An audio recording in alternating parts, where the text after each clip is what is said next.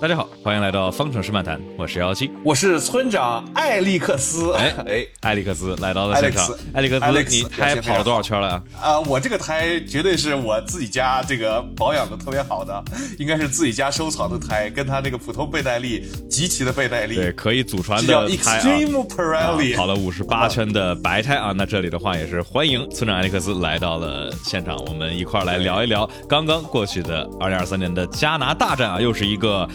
哎呀，凌晨的比赛，我们总是说和这个时差会让这个比赛，我们会戴上一点有色的眼睛来去看的。好像其实发生的事儿挺多，但就是比较杂。你有这样觉得吗？给我熬的，我现在这个今天的状态已经极其的萎靡了。村长亚历克斯来聊一聊这个。村长 Alex，嗯，来聊一聊 Alex Albon 啊这一精彩的。精彩的发挥，就是你要说它多精彩吧，其实也就是没有什么绝极佳的超车。总体来说是一个稳定而且非常优秀的保住了这一套白胎，然后撑到了最后也是。哎，你说这个 James Boss 对吧？作为战术师跑去威廉姆斯当车队经理，这这个怎么就他这个战术确实好啊，顶级的战术。这个车队至少在某一个方向已经是围场顶级了。战术上面已经是这个跟八次车队冠军的梅奔啊，已经已经。达到了同步。没有想到，Alex 每场最开心听到的事情就是：Alex，this is James. We have a new strategy for you. You're gonna win a lot of points. Don't thank me now. Thank me next time. 啊，这种啊。这一周末里头，贝奈利带来的白胎呢是 C 三啊，那红胎的话是 C 五，所以说是最软的一档。但这正是因为在加拿大站啊，一是对这个赛道的特性，二是赛道表面的这个沥青。是对轮胎的损耗比较的低，所以说也能够是允许他们，不管是其实不管是阿尔本还是法拉利，他们啊都是能够跑出来了一个这样的这种一挺的战术。但是能够把这个轮胎真正的用出来，超越预期的性能的，还只有阿尔本，因为其他的车手我们看到在第一。第一个跟第二个 stint 的时候，很多人是觉得轮胎的损耗是比预期的要高的。但凡跟汽车运动里头跟轮胎有任何交道的人，这个聊过啊，都觉得就是轮胎是一门玄学。就有的时候它好像就不行了，有的时候它好像又好了，有的时候它不行了之后又回来了。那我觉得这次我们也是有可能看到这，也跟威廉姆斯这辆车的特性可能有一些关系。我们也看到威廉姆斯这辆车的在直线上面的速度啊，也是非常的快。所以我觉得就是类似于去年阿尔本在澳大利亚站，对吧？真的是极限一停，就是拿 呃就跑一圈来去满足这至少使用两种甘地配方的这个规则。我们其实可以在此引申一下来说说阿尔本。你觉得他他毕竟也是在大红牛在顶级的车队待过的车手了，但是后来下来了。你觉得他未来有什么样的一个？预期呢？这不是我们昨天直播最后留下来的一个讨论的问题，因为昨天太晚了，脑子已经不转了，这个问题没法好好的思考。嗯，但是我觉得，首先阿尔本能够展现出来的一个最大的特性是，他基本已经把佩雷斯的保胎大师的名头完全给抢走了。佩雷斯已经很久没有保过胎了，佩雷斯已经本这个胎保的，对，这属于这个青出于蓝的保胎技能了。然后我觉得，呃，他首先保胎能力很强，这个其实跟他一直在围场里面，呃，很著名的很多的车队车手、技师都有说过的，阿尔本对于赛车的理解是很有天赋的。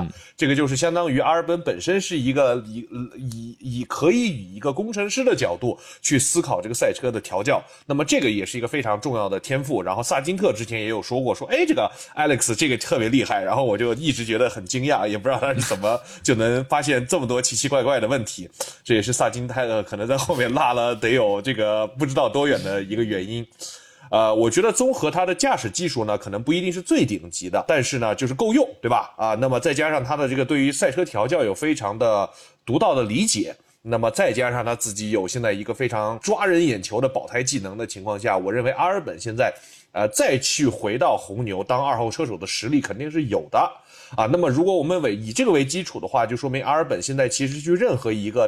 火星组，呃，去当一个二号车手，都是如果有机会有席位开放的话，都是会考虑的。所以我认为他去替代，比如说塞恩斯或者是斯特罗尔，我觉得希望都是有的。嗯，甚至回红牛去配替代佩雷斯。其实阿尔本这一站的话，你要说他。有太多可以讨论，就是一个极其稳健，而且是一如既往的稳健。阿尔本从这个红牛离开，坐了一年冷板凳，然后刚才其实村长提到的说，他为什么对这些车辆的理解，包括调教有这么多深刻的认知，其实也跟他之前一直在给，就是其实就是给红牛来做模拟器的调教支持。阿尔本的话，在二一年，我们都说佩雷兹帮维斯塔潘拿到这世界冠军，其实阿尔本绝对也是功不可没，只不过是一个幕后的工作。二一年的佩雷斯的帮忙，就像今年阿尔本的保胎一样，也许别人也做了差不多的事情，但是你被镜头抓住了，被观众记住了，其实是更重要的。对，这是很很关键的一个点，也像是德弗里斯啊，在去年蒙扎这里头，你说把一个类似的水平的这种新人放到那儿，你说把德鲁格维奇放到那一辆威廉姆斯里头，对吧？我觉得他也能够吊打一下拉提菲，这种就是天时地利人和都占上了。然后，所以阿尔本的话，呃，现在在一个还可以的位置，只不过是当时二零年的时候是真的，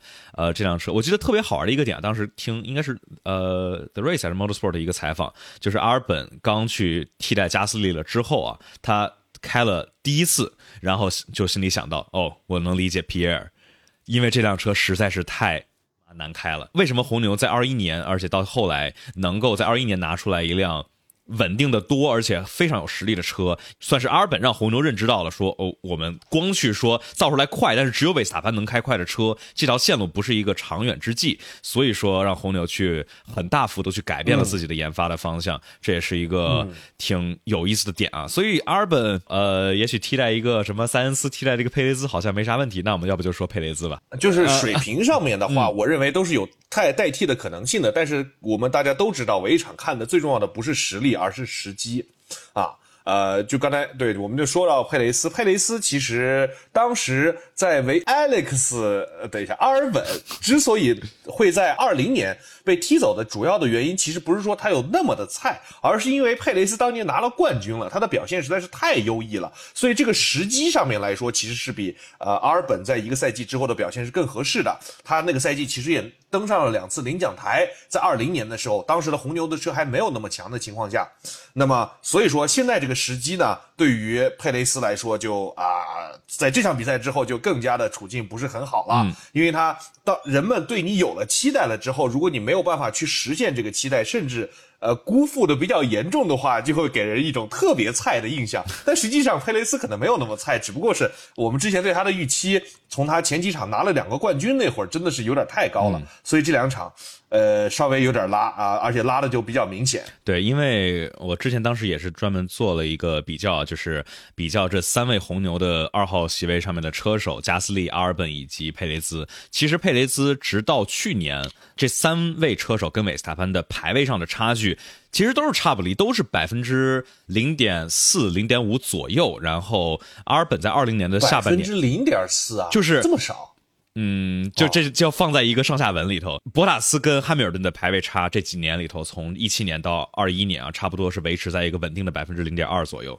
所以说百分之零点四以上是一个巨大的差距，就是非常之大。哦，但有道理。对，但就是由于二一年里头，虽然佩雷兹这排位差距巨大，但是啊，就我们老在镜头上面能看见这挡人挡的是够好的，所以我们就算是觉得哎不错，你你还不错。但是二二年在红牛 RB 幺八这么强。强的一辆车上，还是有维持类似的差距。二二年稍微好了一点，应该是到了零点四以下，但是对吧，依然是差差距巨大。所以你说，真的是二一年里头的佩雷兹，就真的比二零年的阿尔本他做的好多少呢？因为数据上来看，其实差的不是。特别的多，可能就是少了几句这种 "They raise me so hard" 这样的这个呃哦，我想起来，确实阿尔本能够从 "They raise me so hard" 这个舆论走到今天这个高点，确实不容易。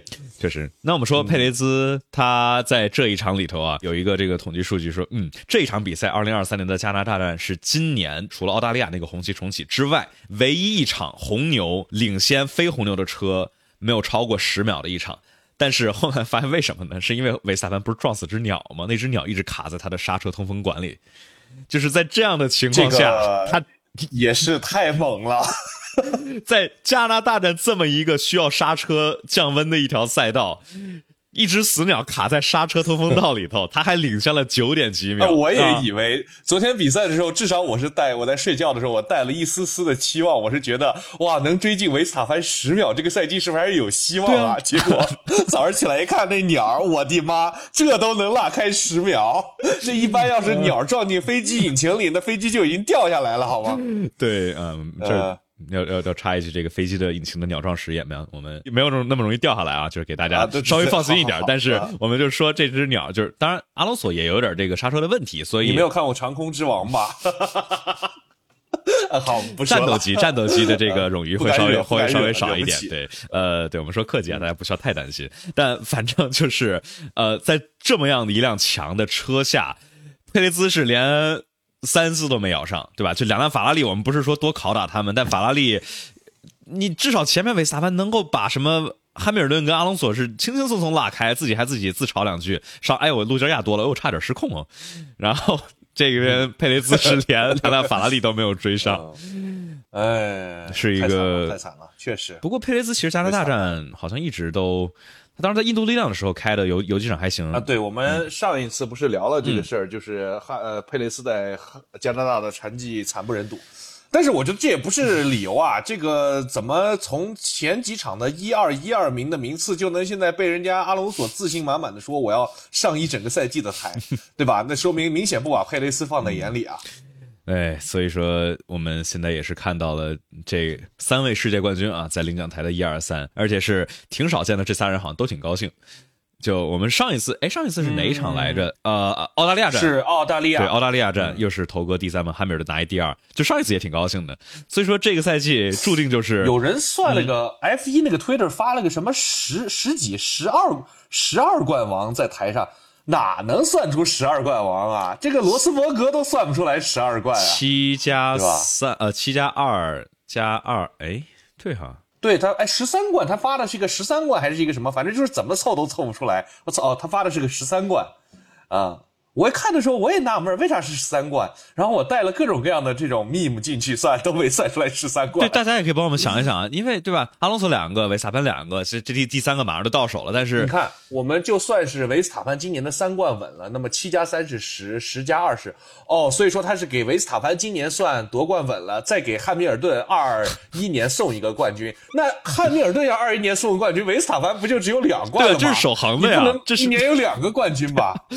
对，所以我说怎么着都算不出来。嗯，呃，这哦巴哦是纽维吗？对，纽维是上去领了个巴哦巴巴顿巴顿，但是巴顿采访是他是采访，但是巴顿也就就一个呀。好吧，就。哦，那就 thirteen champions on the stage，他确实是 on the stage。对，但是纽你要你要算纽维的话，那就绝对不止十三个了。纽维造出来的车拿到过多少个这个建造商的冠军啊？所以说这个感觉怎么算都不太对。我我现在还没有看到一个这个我觉得讲顺了的。所以，呃，好，那这个不重要，不重要，出现了一个失误，然后我们嘲讽他们一下，这事儿就算过了，就别出现这种，就是他们其实就某种算法是对的，但是我们没有没有看懂，但是，呃，勒芒啊，好吧，这就更好，下一个该考考打谁了？考打谁了？该夸谁该夸谁了？我觉得我们可以夸一夸。博纳斯，博纳斯这这个周末也还可以，就是 我我我忘了是谁说，反正就是说 阿罗这一个周末里头只能在一辆车支棱起来。那上一周上一个周末是周冠宇非常的强势，这一站里头就是周冠宇这车也不行了啊。这倒是博纳斯，哎，整个周末还是相当不错的成绩，利用好了这个整体的局势。博纳斯的话，最后是一个。呃，我看啊，也是一个一挺，它一开始它是白胎起，开了三十六圈，换上黄胎，但是在最后一圈出弯的时候，呃，被斯托尔绝杀，这个估计是负了 二零一七年的，他是不是绝杀过？二零一七年的仇，想起来啊，负了二零一七年这个博塔斯从全场的最后被落了一圈，然后最后出弯的时候绝杀了斯托尔，这回的话是反向啊，斯托尔抢掉了斯特罗尔的这个亚军，斯特罗尔应该到现在为止还没有拿过亚军吧？没有啊，这差的挺远。他的领奖台应该都是，我记得应该都是第第第三，嗯，对，第三第三第三，有三个第三，哎，对，确实夺走了人家，可能他都开上马丁了，还拿不到第三，那可能他这辈子的机会也不不说不好有多少。这实在是差。有朋友问这个博塔斯差了多少？博塔斯的话是差了零点零三秒。所以说就就差那么一一点点，可能就是半米的长度。然后本来以为博拉斯啊，这就是这个积分没了啊，正好是这个第十一，但是由于这个诺里斯的一个罚时，从前面罚到了第十三位，所以说博拉斯又给阿罗赚回来了一分。好的，恭喜博塔斯拿到了非常重要的一分，让。这个呃，阿罗目前依然能够以一分的巨大优势领先哈斯，排名车队积分榜的第七。嗯，对，所以说这个这个赛季最后面大概率就是阿罗、哈斯跟威廉姆斯啊，九八七连连上了，就是小牛目前还只有两分。我们要不就来提一下主场的车手，主场作战车手今年只剩下一位了。然后我们来提提这个在最后一。当我们在说佩雷斯表现不好的时候，他如果不愿意，可以拿斯特罗尔来说事儿。这是佩雷斯。证明自己不是最差的二号车手的最优的这个这个这个这个例证啊！这，唉，你跟谁比不好？你跟斯特罗尔比，这斯特罗尔是什么水平啊？就我们还是啊，就是斯特罗尔在快的时候真挺快的，但问题就是他只有比如说在三分之一的时候还能算还算快。比如说就是摩纳哥的排位，他在底板受损之前啊，其实两次飞驰圈都是跟头哥差在零点零点一秒以内。但是这个总体来看，特别是一整个赛季来看，考虑到今年马丁车这么快的情况下，今年的成绩绝对是说不过去的。然后这一场的话，就更是在头哥在前面是轻松过掉了老汉，并且拉开了一定的差距。这边斯特罗尔是勉勉强强，在明显这个赛车的升级极其优秀的情况下，斯特罗尔依然开出了毫无升级的感觉。呃，对，所以，但你，what what can you say？他他好像一时半会儿也走不了。你看，斯特罗尔现在是三十七分，阿隆索已经一百一十七分了，两个人差了八十分，那就相当于差了，就是三个斯特罗尔才能都够不到一个呃阿隆索。哎，这个差距还是过于明显了。那老爹现在心里该咋什么感受呢？对吧？这儿子吧，其实挺早之前，我觉得斯特罗尔就已经是一个稳定的这样的水平了，所以。签阿隆索或者签维特尔，我觉得这样是不是也是反向的这个验证了？是维特尔的话，前两年其实速度衰减还是挺严重的，因为考虑到他跟斯托尔的差距其实小得多。对，我觉得其实呃这一点没有必要否认的，就是维特尔在职业生涯的后期的水平下降的幅度，我觉得是比比如说阿隆索比起来的话是要大很多的。我觉得不管你是在法拉利的时期，还是到后来到马丁的时期，都能感觉到他依然是一个优秀的车手。但是维特尔呃最后那几年。跟顶级车手确实是已经产生了不小的差距了，包括像 Kimi 其实也是，啊，对。然后这一站的话，其实马丁也是带来了升级啊，马丁和威廉姆斯都带来了很大的一套。然后威廉姆斯的话，就是我是刚才提到说，为什么萨金特那么慢？其实这个一部分可能他确实这个比呃 Alex 差差不少，但是呃威廉姆斯带来了一大套的升级，他们从这个侧箱、从底板到后悬挂，然后连黑漏上面的整流罩都换了，就一一整套的升级。然后这边马丁也是带来了一套升级，所以，呃，现在的话，马丁直线的尾速啊，其实不是特别的慢了。现在的话，我们看，呃，Speed Trap 的话，阿隆阿隆索是三百二十五 K，然后维斯塔潘就这个正好中间排在第十名，二十位车手里头，他的这个呃最高的尾速是三百二十五，排中间。然后阿尔本是三百三十八，比尾速第二高的维斯塔潘快了六公里，就是。非常溜，威廉姆斯这车真的是直线上面比较比较猛，也是意味着这辆车很难被超越啊。属于那种赛道上非常恶心你的车，就是他这车吧，就是 弯道里头 你也过不去，但是他也可能对他只要在你的身前你就完蛋了。对，所以说就千千万不能。其实昨天是奥康一直在争这这个当火车头当的是最明显的，他也是他可能因为技术可能相对来说好一些啊。对，呃，这个。嗯，不让你过。你其实觉得奥康 defend like a lion，奥康奥康跟阿尔本，你觉得谁更强一些？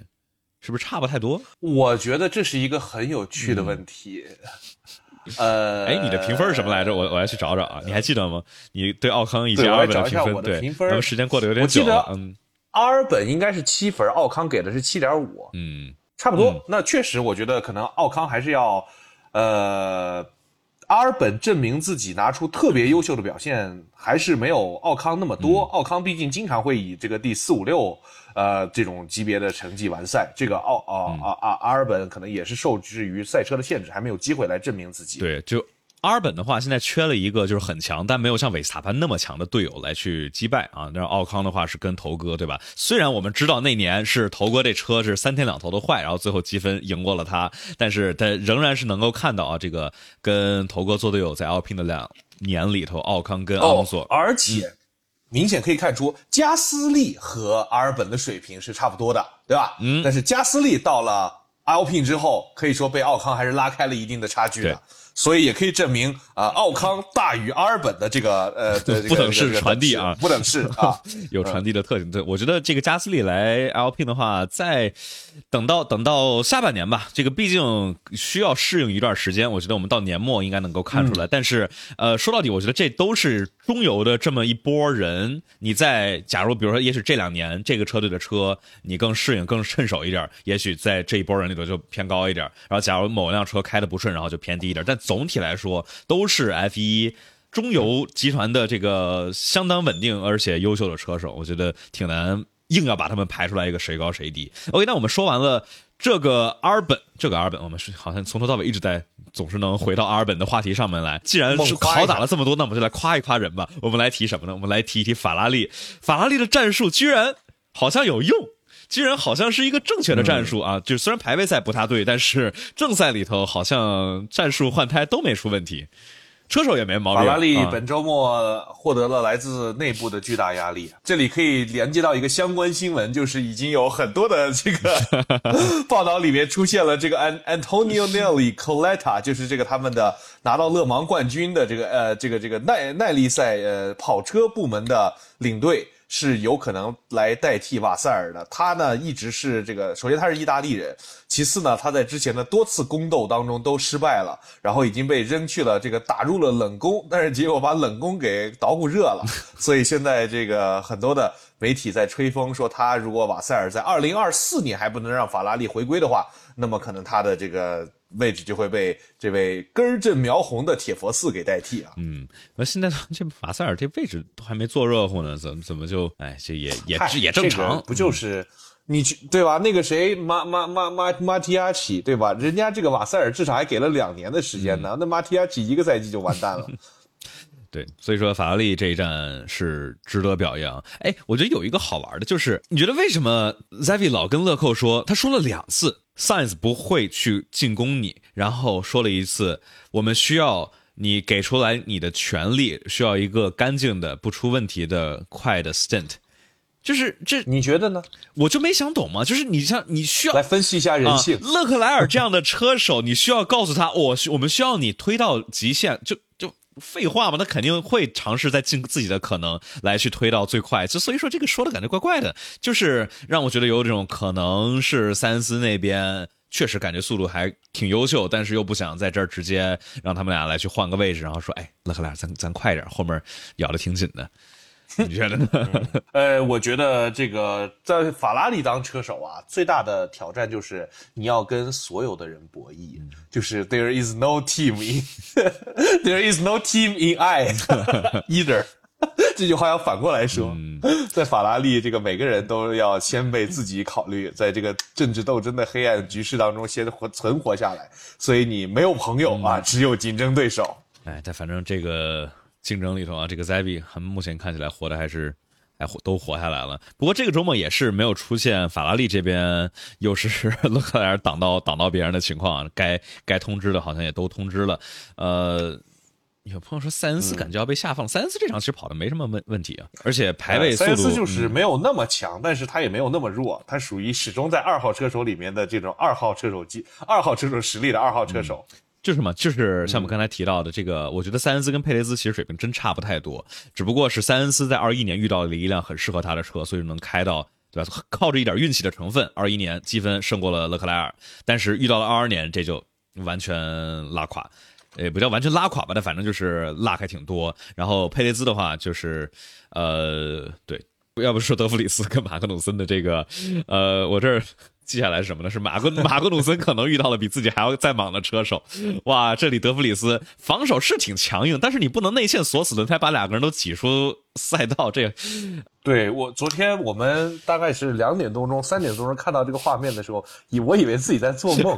哎，这是 F 一吗？F 一还有这么开的？这这这两个人是被胶带给捆到一起去了吗？轮对轮，好像怎么会有这样的一个结果？呃，就我们来说一下啊，这里 一号弯我看了一眼慢镜头，然后一号弯到二号弯的这个地方啊，没有给马格努森留任何的地方，但是在弯心的时候，呃，德弗里斯其实是领先的，所以按照规则来讲，就说了过去啊，没留就就没留就没留啊，反正也有缓冲区，哎，那这时候这个马格努森回来，然后两个人就并排的驶入了这个三四号弯的缓冲区。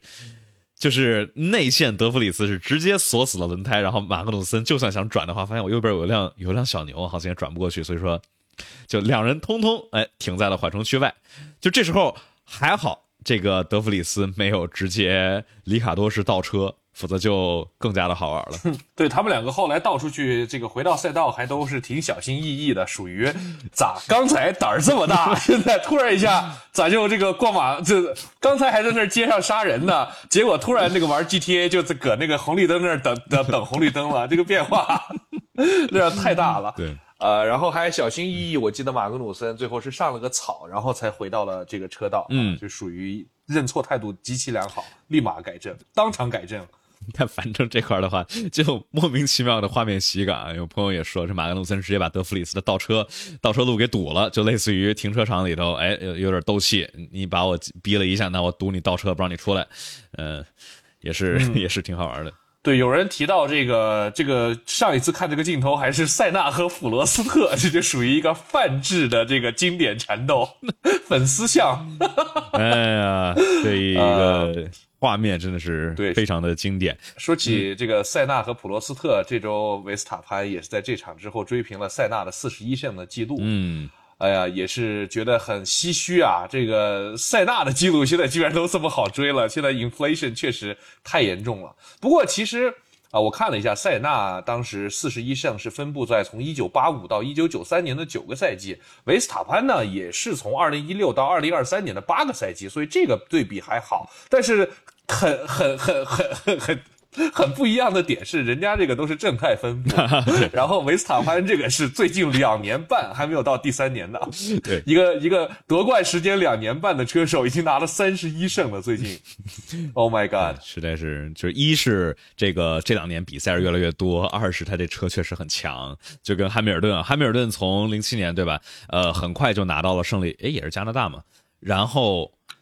就之后对吧？从第一年零七年就拿了胜利，但是也都是非常的平稳啊，偶尔来一胜，偶尔来一胜，对吧？零八年拿了拿了，然后零九年、一零年都拿了，但是就是到了二零一四年就嗖嗖嗖嗖嗖嗖开始开始往上走，就是这个的话，对我们曾经都觉得一百多场胜利啊，怎么可能还有人打破得了？绝对是个后无来者的记录。结果人家维斯塔潘还才二十五岁就已经四十一胜了，这个赛季完了肯定就五十胜了。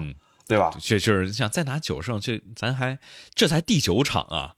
这在第九场他已经赢了六个了，而且这是考虑到有的时候是车出问题的情况。对，假如车不出毛病，之后每个赛季二十五场比赛，他就算赢二十三场，两个赛季再加四十六场，这个可能三年后，三年后就完事儿了。汉密尔顿的一百多胜的记录就不保了。对，就是现在真的难去破的还是这个七次世界冠军。这个的话，当然也是啊，这也许过两年红牛就莫名其妙拉垮了，这咱也说不说不准。所以只有年度冠军现在的含金量才是就是实打实的，可以纵观历史来看这个问题。就怕自由媒体把这个冲刺赛所有。归一块儿，然后再搞一个世界冠军，然后就发现这个玩意儿也通货膨胀了。这你总不能有俩世界冠军吧？这个听着就很奇怪了。NBA 即使如此的商业化，被人骂不要脸了，他冠军都他妈打七场了，但是他依然冠军只有一个啊。对，所以说，哎，我们拭目以待啊。这里的话，红牛也是在这个周末迎来了他们作为车队的第一百场胜利。那这里维斯塔潘是已经贡献了接近一半的接近一半的场次。那所以说，我们还有什么点还没有提到的？周冠宇，你还想我们要不要说说说一下周冠宇？毕竟刚才提博拉斯的话，忘把这儿引过来了。周冠宇就是一个本来我们说排位赛下雨啊，这毕竟去年小周也是在加拿大站这个施华的排位，不管是加拿大还是银石，都是贡献了非常优异的排位成绩。但是这次阿罗这周冠宇连维修区还没开完开出来呢。咔，引引擎就出问题了。动力单元啊，我们现在不知道具体出了什么毛病，但反正是慢慢悠悠、慢慢悠悠，这个费了半天劲回来了，然后好像又修好了，然后出来之后也没跑出来有效的圈，所以也不叫有效的圈吧，就是说没有跑出来一个 OK 能进到 Q 二的成绩啊。所以，呃，对，加上这个六点三秒的换胎也确实。没有帮太大的忙，属于整场都没有什么节奏，甚至也没有什么镜头，六点四秒也没看到是咋换的啊！我反正不记得正赛当中有任何看到过周冠宇主视角镜头的这个片段，连我觉得被套圈都没有镜头，就是这一场里头真的没有小周的镜头，所以有可能是导导导播觉得上一场给镜头给太多了，是个黑粉，嗯，对。对，最大最大的黑是根本就不给你镜头啊，连黑你都不黑你，就完全完全忽视你，就那那他还是个维斯塔潘的黑粉维斯塔潘中间至少是消失了三十圈，杳无音讯，都感觉要报警打电话找了。不过 维斯塔潘呢，他已经消失了整整三十五分钟了。他说他在比赛，可是我根本就没有找到他。我们看看河里是不是是不是是不是进水了 啊？那反正哦，接着说维斯塔潘。呃，哎，我们还有一个，就发现没有，这场比赛里头，我们虽然说总体来说观感有一些无聊，但是其实就砸碎的东西非常的多，对吧？我们还有拉塞尔上墙没有提，拉塞尔在八九号弯这儿路肩压多了。然后结果上了个墙，就本来想着是两辆梅奔加一辆头哥，对吧？怎么着也能打出来一个战术配合，然后就没想到拉塞尔就上。我还帮他找补，哎呀，我真的是为了驴肝肺了，这是这是这是 根本捞不回来。这个跟他那个二一年安全车上墙属于同样级别的失误。二一年哪个？呃，哦，安全车对，安全车上，摩拉是吧？对。哎。是哪来着？不对，二一年二二一年伊莫拉是他跟博塔斯那一回，他是哪一个？还二零年吧？二零年应该是拉塞尔在伊莫拉上了个墙。反正拉塞尔跟伊莫拉就是这个比较八字不合，这个总是会出现奇奇怪怪的东西。拉塞尔今年的话排位比老汉总体来说，现在他们俩是呃上一场里头老汉排位又快了一点，但反正总体打平吧排位。但是这一场里呃这今年的话。拉塞尔的正赛的发挥似乎就是没有老汉好，特别是这个车辆升级之后，嗯，就是去年我觉得拉塞尔开这车开 W 十三开的更顺点今年老汉，特别是从去年下半年往后啊，老汉好像就都还是更占优势。所以说头哥老汉这两个，哎，年长的人啊，真的是姜还是老的辣，确实让拉塞尔知道知道谁才是这个车队里面的老大。嗯，对我们这拉塞尔这好像也没什么可说，就是。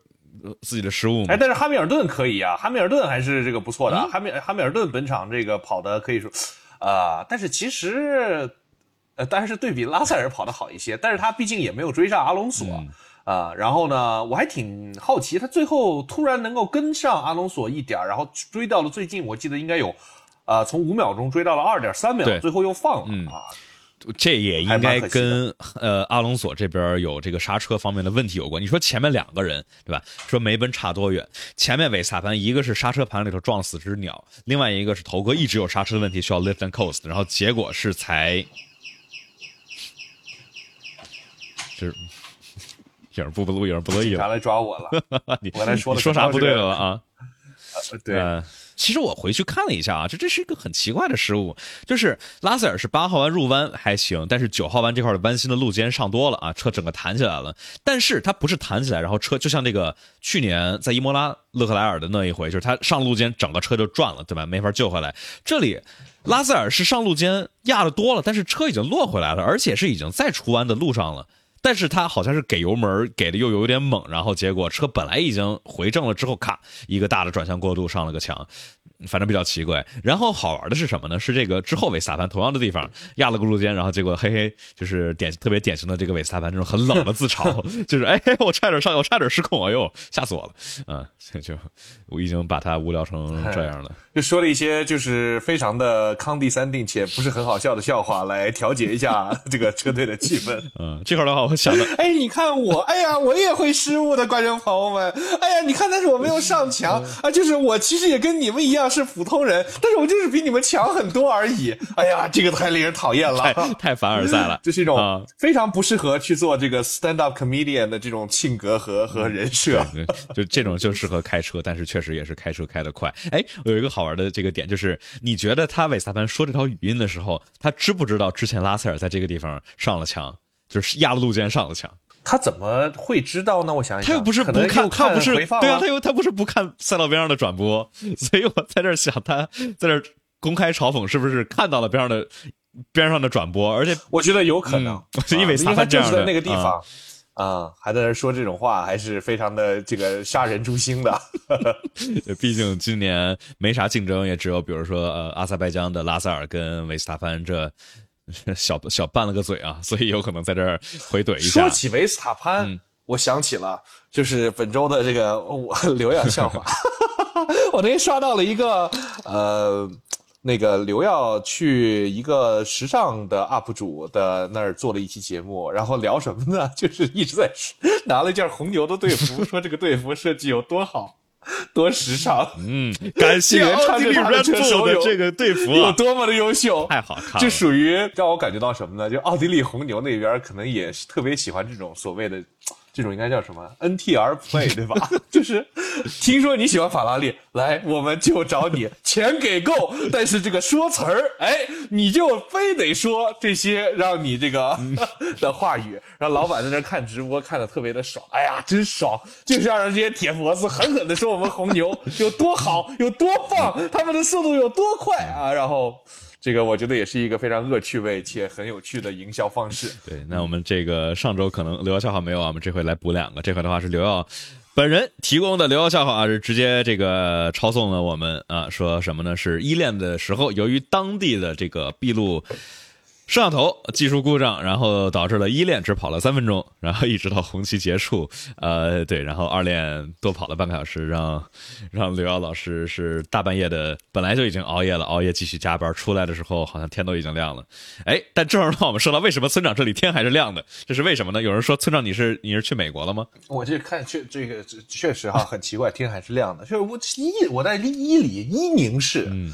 啊，这里是中国最西边的一个城市，我在这里来感受一下六月二十一号这个夏至这一天的白天到底有多长。哎，我来看看能不能看得见，现在曝光太，哎，真的太阳大概还，你可以把你的电脑能不能不能能不能转一下给我们？应该拍不到，它曝光太太太太，你完全转过去之后，它自它自己会调节，除非你的电脑那么蠢啊。看起来电脑，哎。看见了，哎，大概能够感受到，能够感受到了，这个还是，哎，对，也是说明咱们祖国的这个如此的辽阔，幅员辽阔，嗯。嗯，哎，有朋友在在天堂直播，为什么天堂是在侧面？那我是不是应该这样，会更像在天堂直播？就是头顶的圣光了啊，对吧？上一次有人说这个刘耀笑话没听过，我们这一回来来两个。这个村长这个我觉得更好笑一点。这边刘耀，对你这个不行，你这个我跟你说，我要是刘耀，我肯定让你把这段剪了。这个是刘耀自己的 哦，我知道，就是因为。对刘耀自己本身是没有讲笑话的能力的，这个人就是 he tried but he failed。所以说这件事情本身就是一个再次重申，他需要给我们付钱，让我们来补足他这个完全不没有的能力，对吧？要不然他自己讲讲都巨尬，只有我们帮他就是二创一下，对他才有更好的这个呃营销推广的空间，有更多的更更充足的笑点啊。好的，那所以说我们这一个点讲完了。还有啥？我觉得这个真的好多的点，就是这种小的点，比如说皮亚斯特里总算有点镜头，然后跟诺里斯斗了两回，诺里斯勒克莱尔拿到了职业生涯的第十六个第四，十六号车手在 F 一中拿到了自己第十六次第四，有人说是四乘四号车手拿到了自己第四乘四号的。第四，所以啊，就强行凑呗。这个买越野车，这个对吧？非要上面印个勒克莱尔，是四乘四。但 他确实第四拿的多，对吧？因为就是之前我们老说啊，这是啊，这这几场拿第四，但他他其他所有的位置上面完赛啊，然后。他他他起跑的时候，勒克莱尔拿到过十九次这个第一名起杆位起跑，对吧？但是真正转化成呃胜利的呢，对吧？也只有只有五次的 比较悲惨。在红牛如此就是佩雷斯其实已经表现不太好的情况下，红牛现在的车队积分榜上面的积分已经快是梅奔第二名梅奔的两倍了。这才过了八场比赛，天哪，三百二十一分和一百六十七分。谁以后再说二零一六年的梅奔是无法战胜的？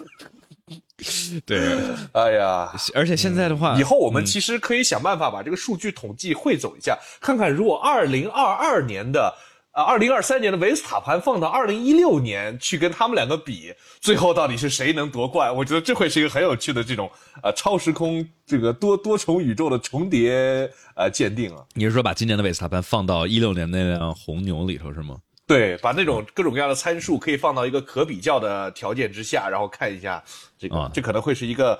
这大数据的下一个时代可能会发生的科幻，哎，我们可以写个什么赛车科幻小说，可以这么。那这种应该什么呢？应该赶紧跟 AWS pitch 一下，对吧？然后说，哎，有 AWS 提出给出来的数据计算，虽然大家都不信，但是对，嗯，反正亚马逊现在快被这个拼多多干翻了，要是不再转移一下业务的话，可能确实这个公司就要 GG 了。那亚马亚马逊人家最大的这个收入来源不就是 AWS 跟这些？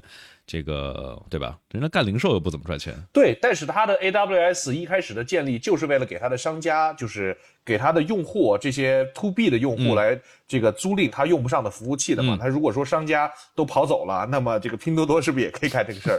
那个 Team 我还下了一下那个 App，特别吓人。确实，我听我一个上次谁跟我说，我一个在美国工作的朋友说，他已经有三个白人同事 让他等王砍一刀了。说听说你们中国人有特殊的砍一刀技巧。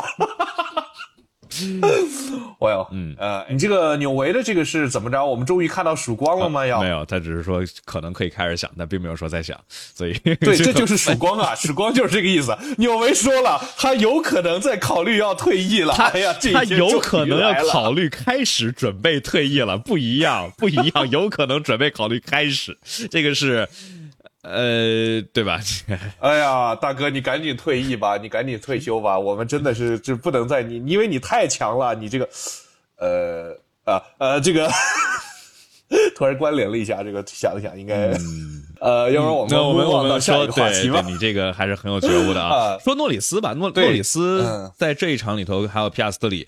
就是诺里斯有人说这个五秒钟是啥？当时我们在看比赛的时候就没没看懂啊，这个给的是什什么玩意儿？哎，是什么呢？就是因为在这个安全车然后要进站的时候，是皮亚斯里在前，然后诺里斯在后面。诺里斯想拉开足够多的间距来，就是车队告诉他我们要一个 double stack，要一个双进站，所以他拉开特别大的间距，但是应该是过了十个车身长，所以这边给了一个五秒。哦，还有那个体育精神是这个吗？呃，那个 lack lack of sportsmanship 那个，这个不行，这我一定要查一查。这个我当时真的是没没没看懂的。我我那行，你现在查一下，我来这个最后最后再讲。这个确实很奇怪，这是他 没见过做了什么不文明的事情了。我们当时在说，是不是他骂了大概十五秒的一长串全都是脏话，没有一个能播出来的 TR。然后，Yeah，你先查一下吧，我来看一下。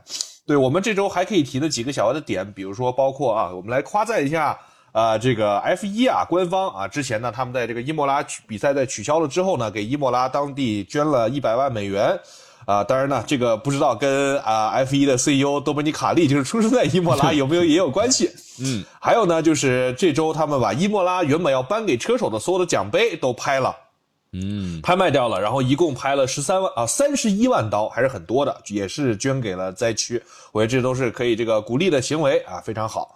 啊，然后呢？这周我还经常好多人给我发私信说，英语四级的考试里面居然有一篇阅读是讲 F 一和自由媒体还有伯尼的 啊，有不知道他们用的是有没有可能用上用上你的啊？不过你写的是中文的，好像也许是在这个语文语文啊小学语文课文，你不知道会不会？但是就是你看，就看村长，你就能过四级。这个是一个实打实的例证，对吧？你看过我不跟你讲这是咋回事你这个都不用看题目就可以直接作答。哦，这会儿我要找，嗯，我们咱们应该进军教育教育行业是吧？这个还是挺有得赚的。好，这边的话，那这个叫多赛车 啊。好，我们这儿的话也是查到了啊，这几个也给大家来简答一下。刚才这块这个 unsportsman 就是非不符合体育道德，就是他刚才我提到的这个。就是它其实是同一件事儿啊，就是在这个进站之前拉开了太多的距离，所以也是我咱自己的一个更正，它不是说它怎么呢？它没有。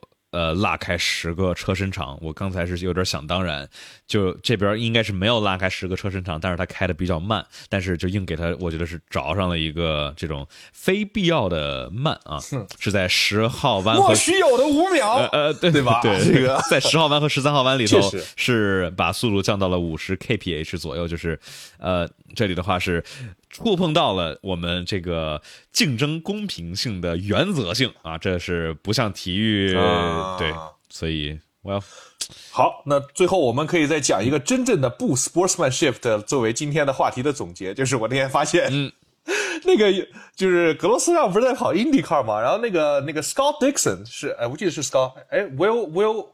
是谁来着？就有一个人说这个格罗斯让说他是啊，格罗斯让 is a piece of crap. If you saw what he did in practice, he needs a punch in the face. 你看人家美国的赛车就是直截了当且粗暴。他说格罗斯让就是一坨大便。如果你看到他在练习赛干了啥，你就应该给他去脸上来两拳。就 这个才叫不没有 sportsmanship 的发言。大家就是看 F 一还是。就是要意识到 F 一还是挺文明的，F 一太文明了。就是所有的车手，你要骂的话，都都是都是这个拐了十道弯的，然后来去阴阳怪气骂，对吧？人家美国那边，或者你看，比如 MotoGP，人家摔了车，直接就动，就就就骂你干嘛呢？你就是手都能上来啊。所以呃，F 一还是一个非常呃火药味儿，只能从采访的阴阳怪气里头听出来的啊。好，还是一个非常英式的运动，就是不太动手，非常欧洲啊。这个都是。言语和 change your fun，对对，所以这个可能，比如说 F 一要在中国开第二站的话，选在东北或者西北就很不合适，还是要去，对，就文化上面会有点小小的不符合。好啊，那我们今天这个准备的内容就是这些，然后观众朋友们可以来这个问一些你们想问的问题了，我们来互动一下。之前我们攒了，我记得有两个 SC，我们先从那儿开始。对的，好的，我们来回复一下啊，今我们的正式节目到这儿，然后的话，接下来大家有什么问题，有什么 SC 就可以来发啊，就是不是说一定 SC 我们才解答，但是就是 SC 的话可能会优先级更高一些。呃，哎，上次没事没事，你接着来，赶紧说，接着来，我把这个。这个换一下，换成红色的这个东西。好，我们来看一看刚才的 SC 啊，这里的话要感谢我们开场之前呢，www drive 这个和说 B 站最伟大的赛车 UP 和最伟大的赛车解说好，呃。OK，这倒也也 不至于，不至于，不至于，不至于。好，然后这块的话，利用呃 FCB，感谢这位朋友的 Super Chat，说想听刘耀笑话，这个“耀”字打错了啊，这个你别让他看见。但反正我们的话，今天给大家贡献了两个了啊，一个很好笑，一个刘耀自己亲口说的可能没那么好笑的笑话。但反正这个事情本身反而也是挺好玩的。好，这里的话，感谢霍纳我车 TM 改好了这位朋友的五十块钱的 Super Chat，说。呃，阿罗，这每周只能保一辆车吗？奥迪来了，这得从头到尾都换一下了吧？嗯，呃，先说奥迪，你还先别说人家阿罗怎么回事。奥迪自己的那个引擎研发进度已经比所有的竞争对手要慢了半年了，半年呀，哥哥，引擎研发哪有拿年算的？人家都是按周算的。所以你奥迪来，不知道是这个跟索博是谁指导谁工作的？嗯，这个是现在的一个前情提要。啊，所以作为一个新玩家的话，其实你看到，不管你之前是多么的牛逼，你来了 F 一，你去重新学习这套规则，不管你是，呃，奔驰，呃，丰田，丰田牛逼吧？两千年出头的时候，那是绝对全世界最牛逼，都不一定是最牛逼的车企，可能最牛逼的企业，是吧？你本田过来这个两次的蛰伏，对吧？不管你多牛逼了 F 一，你是龙给我盘着，是虎给我卧着啊！所以说，大家对于奥迪进来的期待其实也不用特别的高，奥迪自己也不会很高。奥迪参加达喀尔都已经两年了，还没有拿到冠军呢。那个比赛相对来说比 F 一的难度还是要小不少的。嗯嗯，不过就是说之前嘛，这个奥迪不管是参加比赛。打卡呃，Formula E 啊，然后 WEC 啊，其实都拿到了不错的成绩，所以我觉得奥迪这个，你想他们现在也有传闻说奥迪想把奥迪 Sports 那很多地方都就砍掉，来去把自己的精力都去专注于 F1 这个方面的这个项目上来，所以我觉得按照之前的这些经验，也是能觉得奥迪是，假如他想做这玩意儿的话，他绝对不是这个轻轻松松试一下，然后不行就就罢。对吧？不像本田，对本田的话也是，本田是砸了那么多的钱，然后哎，我们撤，对吧？奥迪我觉得还是这个会很认真的来去做的。当然，呃，具体的研发的进度，我们觉得到时候二六年就见分晓了。好，这里的话，我们再来回答一下。这里感谢旅行的小猪们的 Super Chat，说问留学的是我吧？能不能说说佩雷兹怎么拉了？哦。佩雷斯怎么拉了？我们说了没？我们说了，我们大概说了一下，但反正就是这个，可以再说一说佩雷斯怎么拉了。佩雷斯没有很拉，主要是对比之下显得很拉，他其实没有那么拉。所以说他其实如果想不那么拉的话，他要不然选择换个队伍，他可能一下就变得不是特别的拉了；要不然就想办法把自己炸出最后一一丝的这个潜力。对，我觉得像佩雷斯还有潜力吗？我觉得炸不出来了。差不多是这样，但是就是以现在这样的程度，其实佩雷斯你放到任何一个中游车队里头都是这个相当优秀的车手。你看，不管是在之前印度力量，还是在在在之前的索博啊，然后还是迈凯伦，当时已经快成为中游车队了。这都是能够有很优秀的发挥，只不过你把它放在维斯塔潘这个快是从数据上来看这几年来最优秀的 F 一车手，也是我相信大家能评价啊。你说这个一天二十四个小时里头能有多少个小时他都在开车，对吧？不管是开真车还是开模拟的赛车，他这这这这他真的是强。那你放在他身边的话，我们看到了加斯利，看到了阿尔本，然后也看到了佩雷兹，甚至之前的里卡多在他身旁，在维斯塔潘同开同样的一辆车。差距有这么大的情况，但是看加斯利、看阿尔本出来之后，哎，又能够相比于别人都还挺不错，所以，哎，就是佩雷兹吧。我觉得我们很多时候，很多观众朋友们有的时候评价车手，都会觉得他要不就是超神，要不就是超鬼。但其实很多人是一个，大多数人只是普通人而已。你没有那么特殊，也没有那么差，哎，这不就是人生吗？直接升华了，啊赛车高关人生呢，直接升。勒克尔头盔怎么了？我我。我搜一下，我还真不知道这这位朋友能不能。我刚才也搜了，没搜出来什么这个。哦哦哦哦，说维伦纽夫 head out about abuse over Leclerc。哦，他用了一个就是纪纪念吉尔斯维伦纽夫的特殊的头盔，然后被这个好像是被那个谁呃那个那个那个那个那个那个那个这个这个他叫什么来着？What's What's his first name？小小小维伦纽夫叫什么？Jack Jack。啊！但是 Jack 这个人很奇怪的啊，这个人就是没有人愿意跟他说话的。他 虽然是世界冠军，但是这个人非常的怎么形容？就是三天两头会冒出来一句，发表出来一些就非常这个适合登作为这个标题的言言论，然后又消失了，就是这样的一个人。对对对，这个呃，可以跟大家普及一下知识，是说这个为什么他要纪念维维伦纽夫吉尔斯维伦纽夫呢？是因为呃，第一呢，他是这个赛道的命名是以吉尔斯维伦纽夫命名的；第二，吉伦纽呃吉尔斯维伦纽夫是一个非常优秀的法拉利车手，他如果不是因为意外去世的话，他是有非常大的概率也成为一个法拉利的世界冠军的。所以说，对于他在这个法拉的加拿大站进行一个 tribute 是一个很合理的事情。嗯，对我们确实呃，那所以说他这个是什么意思？就是意味着。他想说不适合拿这个东西来，啊，我没有仔细看，我刚只看到了一个标题，但是我能想象这个维伦纽夫总是能找到一个很惊奇的角度来批判一下别人。啊，这里的话，勒克莱尔是邀请了维伦纽夫的家庭来到现场，来到赛道这里，而且是进行了一个合照啊，以及他们说现在已经讨论的说，哦，clear 了。维伦纽夫解释说：“我们感觉感受到了有了一个非常呃走心的，我不知道这翻译应该怎么说，heartfelt conversation 啊，说他这走心的非常翻的非常好，对吧？这真的是字面对。然后说他也是很诚挚的为这个情况道歉。然后维伦纽夫说：我道歉，嗯，可能就是觉得，所以他他道歉是为什么呢？”哎，这样的话，呃，你要要不再说下一个这个是不是？我果然是一个跟跟啊，你先看一下，我看一看，我觉得评价果然是一个和这个 Jack 维伦纽夫相关的新闻，总是让你无比的困惑。Why？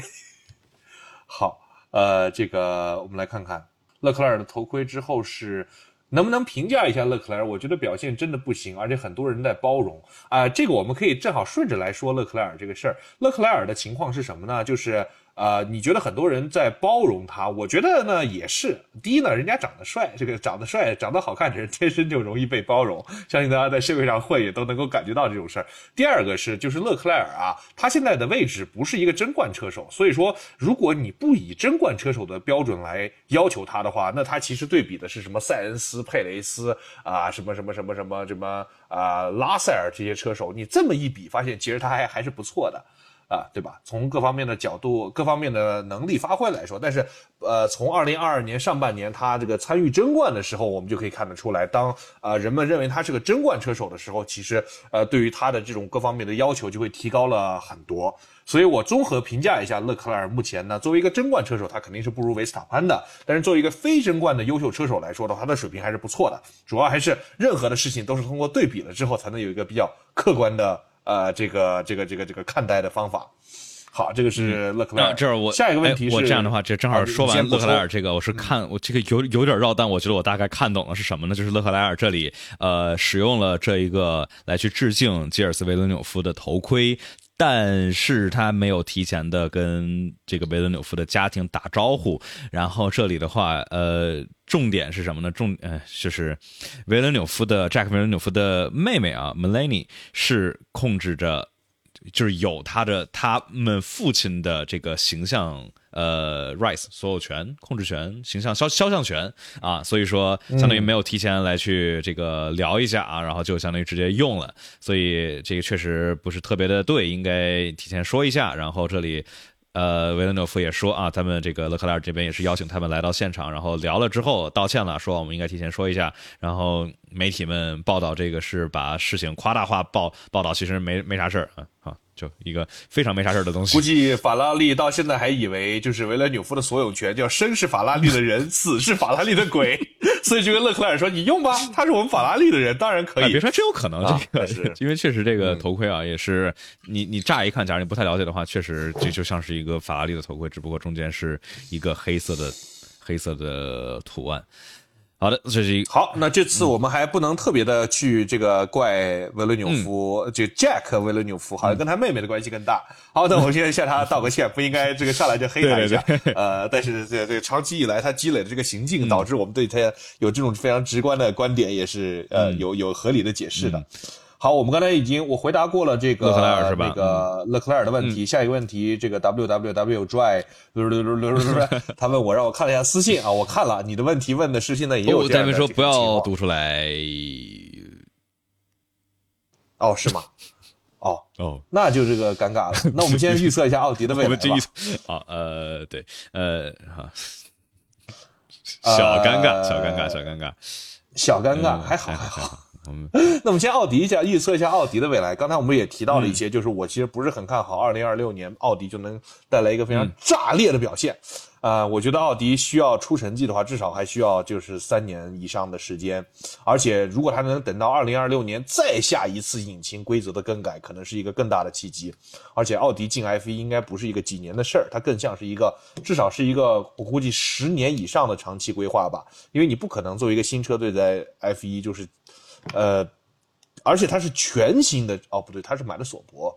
你看，呃，马丁其实想要出成绩也得是一个三到五年的规划，而且前期要有大量的这个资金投入，所以奥迪出成绩估计也得就是可能二零三零年左右吧。嗯，啊，这个的话就是一个比较长的时间线了啊。我们想一想，在之前还有哪些是？哎，但是像不管是梅奔还是法拉利，还是本田，还是雷诺，这都是 F1 里头老牌的引擎制造商。但就是作为厂队来说，是进进出出，对吧？雷诺进来又出去又进来，但是，呃，造引擎这事儿是一直在这儿造的，特别是这四家。所以奥迪要干这件事儿，特别是考虑到现在这些动力是非常非常复杂的一套系统。所以，但是其实还有另外一个点，就是红牛二零二六。我记得当时，呃，前段时间我问了一下乔治老师，他当时大概透露的，应该也不能细讲，但反正就是红牛这边也是很多是比较，呃，很多东西是你是从头来，把他搞得丢工作，你不是不罢休是吧？就是很多东西是是需要招人，然后来去来去不少的零件和不少的系统是要从头来去设计和做的，所以不是我之前想象的啊，就是啊，就把本田这套东西把 MGUK 给。给丢了，然后就继续用，那不好像不是这样，所以红牛这边红牛 Red Bull Powertrains 到底怎么样不确定，奥迪咋样就更不知道，就完全没有任何的概念。就奥迪混动这边技术储备可以支撑能跟什么梅奔啊、本田啊或者法拉利掰手腕吗？咱确实不确定，就很多东西都是猜测。法拉利的话，其实跟呃红牛啊什么之类的差不多。你说红牛这个雷诺的动力，对吧？从一四年拉垮到一八年都不咋行，但是他从来没怎么跌过前三。梅奔确实是一个冠军班底啊，人家拿了八次冠军，当然是冠军班底了。法拉利那是什么班底啊？那是比诺托班。那是意大利班，意大利就马拉内罗当地的社区社区车队。但我们呃，最最近讲 MotoGP，然后举出来一堆 MotoGP 的例子。但你看，同样是意大利，对吧？根正苗红的意大利红色涂装的车队，人家怎么就能那么强呢？你看前面现在杜卡迪是在 MotoGP，杜卡迪也是刚刚崛起的呀。之前被本田，哎，是被本田吧吊打了这么多年。对，就其其实这个说深了的话，还是这个 ECU 一统一。你想，意大利这个国家，你要说到 MotoGP，那我们再来说一说足球。对吧？那国米都成什么样了，还能闯进，还能闯进这个这个欧冠决赛？你这你敢这你敢信吗？对吧？意大利就是一个不断的在创造奇迹的民族，因为他们就是他们其实就嗯，因为他们创造一些好成绩，总会被认为是奇迹的产生。对，哎，我真的是这个，反正因为我是也是最近才是深度入坑 GP，所以看这红色的，对吧？因为他们这个涂装包括队服也有 Shell 的赞助，好像也有 Ray-Ban，所以就看起来就特别像是法拉利，但只是两轮的而已。但哎，就感觉，呃，我们看这也有，嗯，观众有朋友也这里有不少的足球迷，有 GP 的，GP 的，就有人说了万恶的玛丽狗啊。我们啊，我们说完了这个这个问题啊，我们来说一说，呃，下一个，感谢 i car car ru car ru solo 这位朋友的呃 super chat 说，引擎研发。那么呃，引擎那么难开发的话，红牛二六年岂不是要凉？以及能否讲一下二六年规则对各车队的具体影响？呃，二六年的技术规则还没定下来。然后引擎的话，我记得之前听那个什么 Engine Breaking，他们这是两个红牛的前红牛员工，他们也有认识很多这个红牛的人，就是说。就本田决定撤了，然后导致一帮人可能要这个工作要无，然后结果这个红牛把他们弄回来了，就是他们已经在开始走离职协议这个手续了，然后结果又要回来了，就反正搞得挺尴尬的。就不管是把本田在那边的人，还是在红牛那边的人，所以然后现在红就本田又要回来了，但是就是相当于当时二零年的时候，本田决定撤，然后。红牛说：“那好吧，没法挽留，尝试了没法挽留，那就那你就撤吧。我们要搞 Red Bull Powertrains，自己掌握自己的命运。然后结果这个二二一年拿了个冠军，对吧？然后本田想，哎呦，这个好像这个挺挺挺适合宣传的。然后结果又回来，但是又回来了之后，他那些人。”本田的这些在这个日本叫 Sakura 吧那块的那很多的团队啊都被红牛给挖走了，所以说本田这边相当于，呃，这一出一回，好像又得再来招一波人，再去组建一下团队，因为之前那个团队现在的真的也是冠军的动力团队啊，搞的是四分五裂，所以我觉得这这这这这非常的混乱。本田这一出，把相当于把本田和红牛其实都一定程度上坑了，但。但是，就假如红牛动力能造好的话，其实是对于红牛来说更加的优秀，因为之前的话是他们需要跟日本的本田的研发部门来去一个这个，虽然现在线上都这么先进了，但是还是不是同一个地方，不像梅，不像法拉利啊，这例子不大对，这个算是同一个屋檐下，或者梅奔，这是 Brixworth 跟 Brackley 离得也都不远。啊，这种还是更加的能够去做这种底盘以及动力的结合。这个来预测一下，我认为梅奔的这个不是红牛的这个 R R B R B R B 呃 Power Train，这个不会遇到一些很很很大的问题的，因为嗯，本田来开发一款引擎，它是本田这个公司这个半个世纪的技术积累的一个呃，就是它直接拿自己的。库里面的东西，不管是研发的这个流程，还是研发的一些呃经验来说，这个都是无比的丰富的。对于他来说。那这个研发都最后成了这么一个结果，对吧？在赛场上跑了那么四五年才能追上别人的水平的情况下，红牛作为一个全新的团队，他只是挖了一些本田的人和一些过往的工程师，他的这个以及挖了乔治老师公司的资料库，对自己的公司的资料库里面其实是没有这些 know how 的，所以说他才带了福特进来，但是福特呢又是只想去研发这个混动的这个部分，对于内燃机的这个部分，福特愿意有，呃。投入多少的研发的资金或者研发的精力，呃，甚至他没有把考斯沃斯带进来，我觉得这个还挺奇怪的。说实话，没有，当时还以为考斯沃斯进来的话，啊，那么这个几率可能还高一点。那么现在这个情况的话，我觉得红牛作为一家没有引擎研发经验的公司，来从头研发一款世界上最顶级的引擎，我想不到它能够在刚一推出就达到跟奔驰、法拉利的相同性能的可能性。我觉得它一定会拉垮很久。呃，还有一个问题就是，你可以从比如说我们中国的汽车产业这么多钱、这么多时间、这么多人、这么多年，就是去研发普通的汽车发动机，它都在稳定性跟性能上面有这么大，直到今天吧，依然有这么大的差距。所以我觉得这个事情对于红牛来说，即使它创造过无数的奇迹，它是一个极限的玩家，依然太难了。嗯，你这直接是，刚才这句话是暗中直接嘲讽了雷诺。嗯。什么？哦，雷诺，哦，雷诺，对对，还有雷诺。就我觉得他可能雷诺都这个，对对对，他不如还是回去用雷诺吧。雷诺肯定也比他强。嗯，对，呃，好的，那所以说这里我们这个说到这儿，那下面的话，感谢一把快刀的 Super Chat 说，请分析一下头哥换掉佩雷兹的可能性，头尾组合能否剑指拔冠？我觉得这不大可能。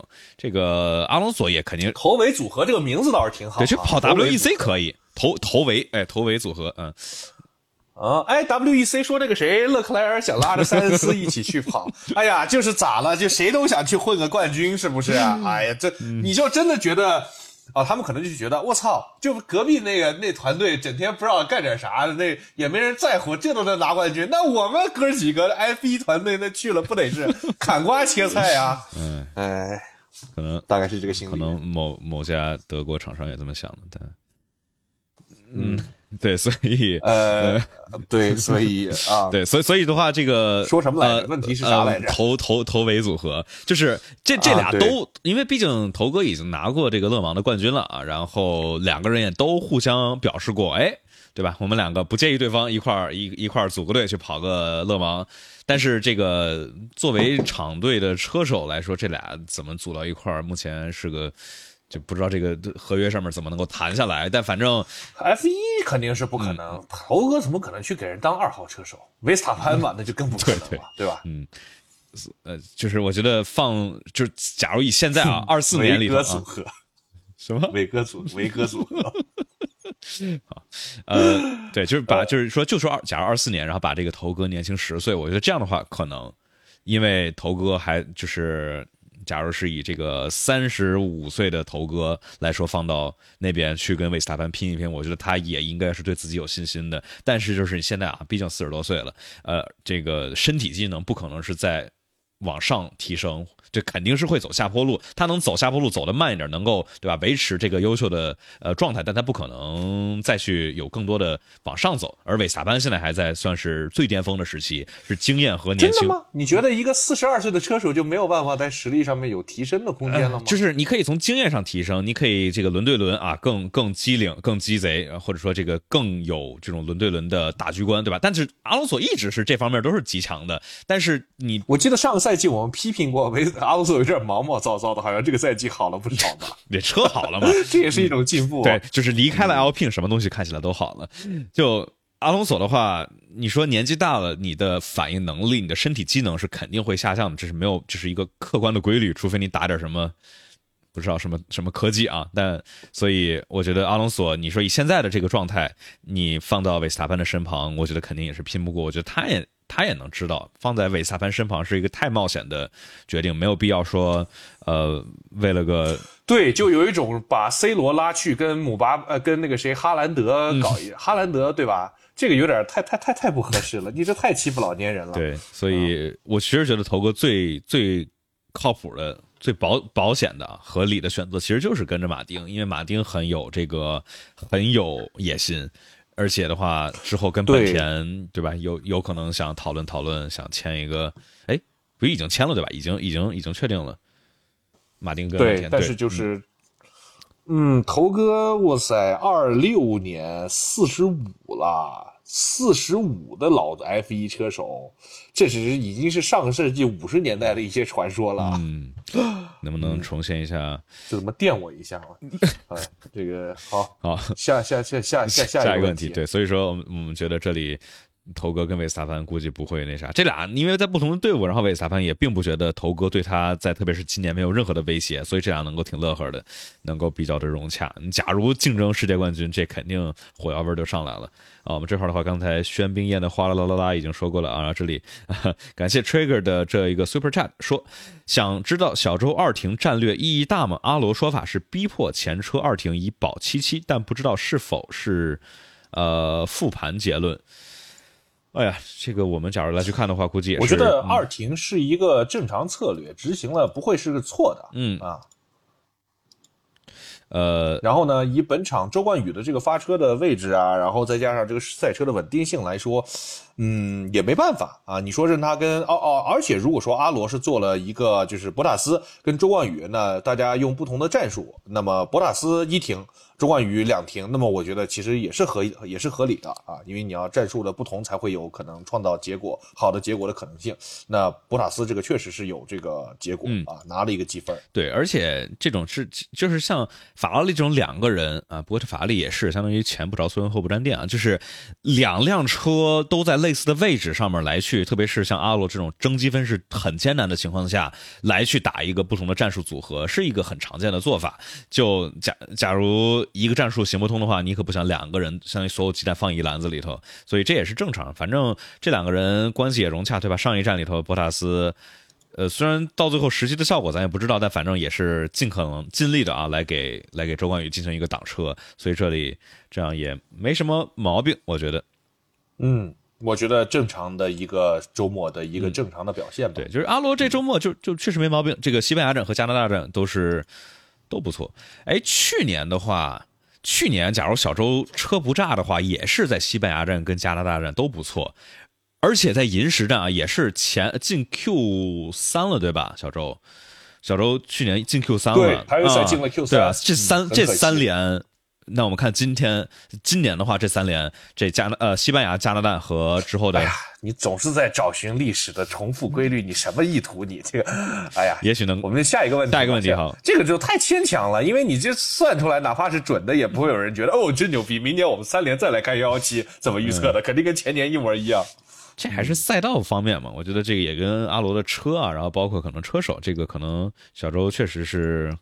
我现在其实是觉得，一个车手特别擅长一个赛道的这个 conclusion，到底是有多大的概率是成立的？我觉得，我我我我我觉得还是有的。你看，比如说这个汉密尔顿在匈牙利开的就特别好，然后。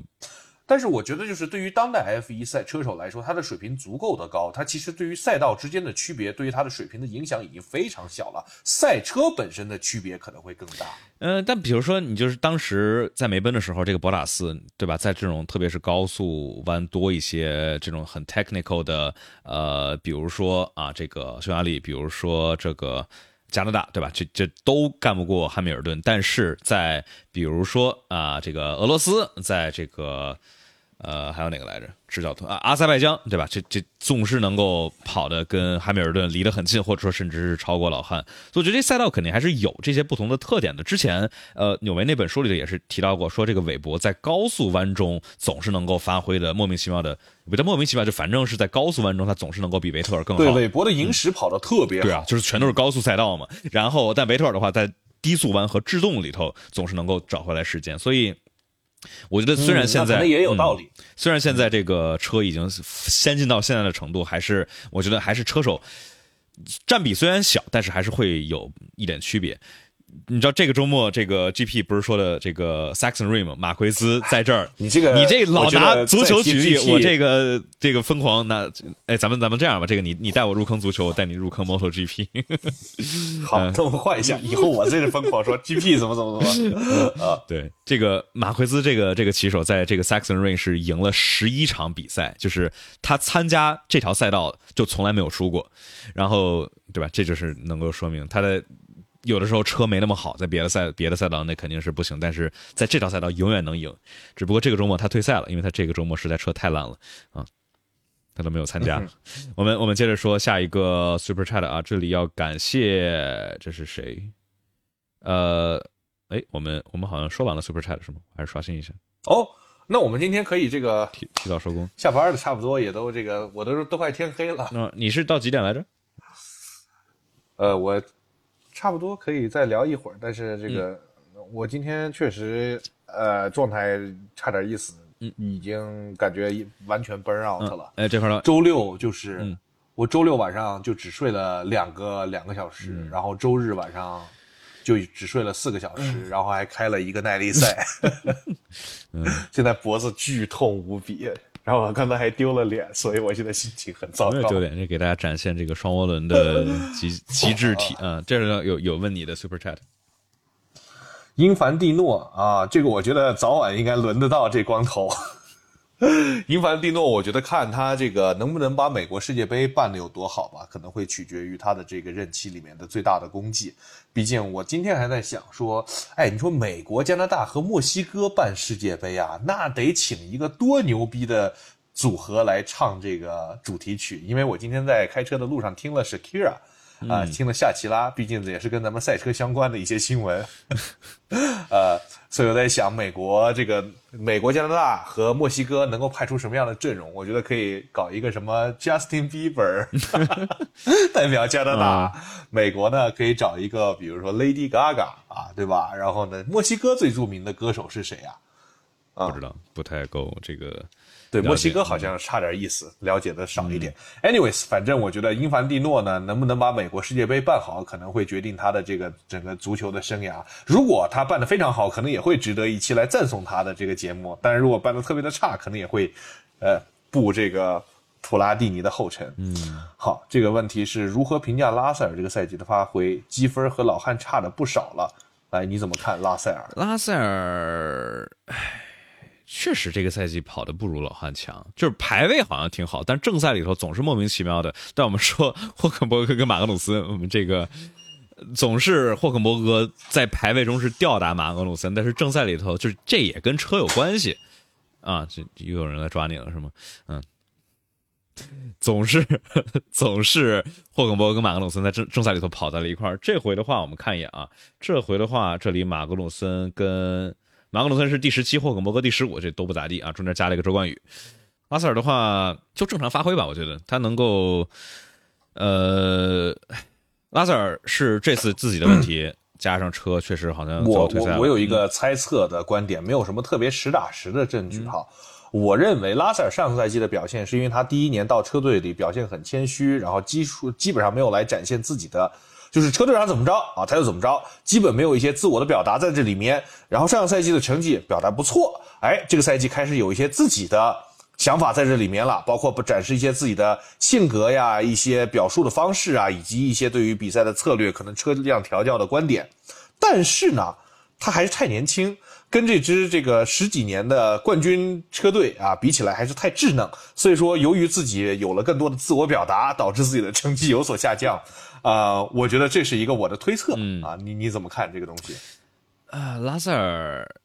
嗯，你说你说啥？是比如说调教方面，这拉塞尔跟和老汉，就是他对于这个车队的话语权开始，因为上个赛季的表现还不错，又拿了一个冠军，所以这个赛季会觉得自己有一些想表达的欲望，以及对于车队的可能之前不太提的要求，现在开始提，但这些要求可能并不如车队给他制定的那么 让他听话做的事情来结果更好。对，其实，在梅奔这边的话，好像是车队告诉你做什么，也许是一个更好的、更好的方案，对吧？不像法拉利对，连汉密尔顿都多次。证明了听车队的就是对的啊！你这个汉密尔顿，你再牛逼，你这也没车队厉害。嗯，就车队偶尔会出现一些比较睿智的操作，但是总体来看啊，总体来去听车队的，好像确实没问题。要听父母的话，有经验啊，是吧？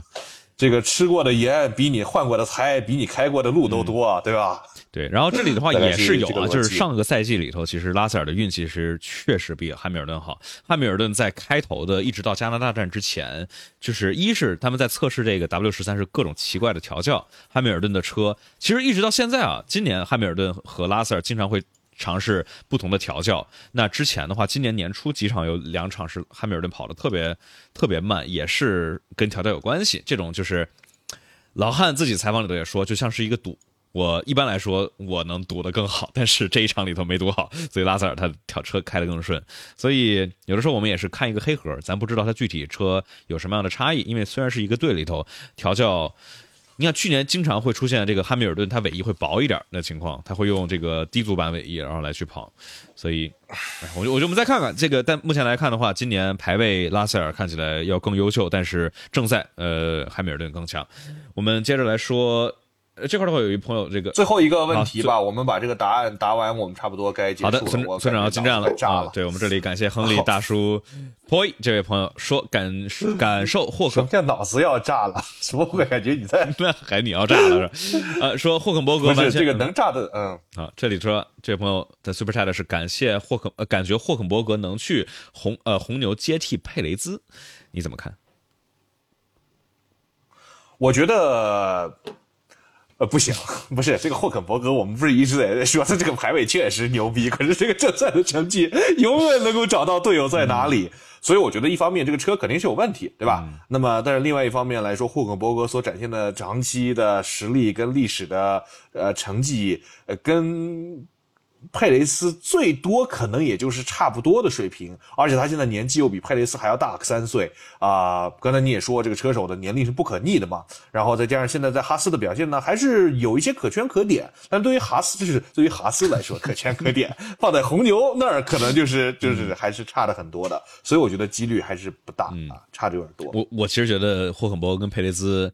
假如现在啊，霍肯伯格直接跑到这个红牛，然后来去踢到佩雷兹，我其实觉得发挥会跟现在的佩雷兹差不多，因为像什么佩雷兹啊、霍肯伯格这些都是在中游车手里头。霍肯伯格跟佩雷斯是反过来的，就是他是排位赛好，然后霍肯伯格那个佩雷斯是正赛好一点。但现在佩雷兹在红牛里头，就是跟韦斯塔潘比啊，好像是都不太好，就。所以，嗯，这车肯定太难了，没有人会想去红牛当一个有梦想的车手，不会愿意去红牛当二号对，你看，所以说诺里斯嘛，诺里斯当时这个红牛去找诺里斯，结果诺里斯直接给拒了，就也能说明，就是都知道维斯塔潘强，都知道这是维斯塔潘的车队，对吧？一方面他确实是强，另外一方面确实是都是围着他转啊，一签签了二八年，所以。你去相当于去别人的主场来去作战，你肯定是不占优势的。而且特别是你，假如哎，像里卡多对吧，来到迈凯伦输了两年，就真的是下这个下半个职业生涯就全都废掉了。呃，这里我觉得还是中游车手，虽然说好像有点这种固化阶级的感觉，但中游车手确实是就是中游车手。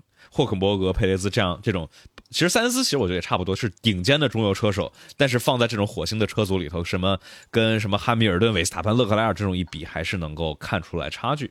好吧，那就今天我们先到这里，感谢各位这个观众老爷的时间。嗯，好的，那听众、听众、听众老爷，哎，对，听众老爷和观众老爷的时间，那我们今天的节目就到这里。好的，大家拜拜，拜拜。